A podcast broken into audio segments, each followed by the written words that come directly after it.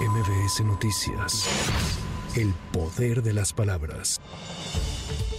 Los dirigentes nacionales del PRI, PAN y PRD se reunieron la tarde de este jueves con Xochil Gálvez y Beatriz Paredes en la sede nacional del Tricolor. Esto un día después de que el PRI anunciara su respaldo a la candidatura de Xochil Gálvez rumbo a las elecciones de 2024. Por lo anterior, el comité organizador del Frente Amplio por México anunció la cancelación de la consulta ciudadana que estaba prevista para el domingo, y ese día se le entregará a la panista la constancia que la acredita como responsable de la construcción del Frente Amplio por México. El domingo en la mañana entregaremos la constancia a Xochitl Galvez para convertirla en la conductora de este Frente Amplio por México.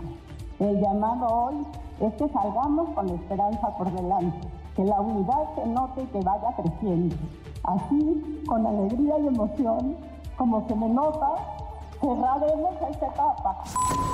Por otro lado, mediante un video difundido en chats de WhatsApp, el aspirante presidencial Marcelo Ebrard señaló que tanto su equipo como sus simpatizantes siguen luchando por el libre voto de todo el pueblo de México. Asimismo, agradeció a sus representantes en los estados el apoyo en el proceso de encuestas para elegir al coordinador nacional de la defensa de la Cuarta Transformación. Toda mi gratitud y cariño a quienes nos están representando en este proceso en las encuestas y a veces toma horas esperar, mucha paciencia, pero caray, mi, toda mi gratitud y recuerden que estamos luchando por el libre voto de todo el pueblo de México.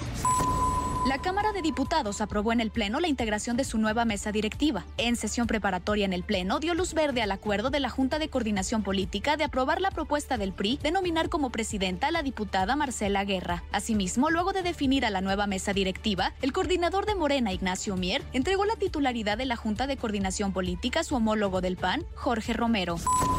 La Comisión Federal para la Protección contra Riesgos Sanitarios alertó que sustancias modelantes utilizadas en procedimientos estéticos son de alto riesgo a la salud. De acuerdo a la COFEPRIS, dichas sustancias pueden causar necrosis de tejidos, sepsis, infecciones bacterianas y microbacterianas, daño en órganos vitales y desfiguración permanente.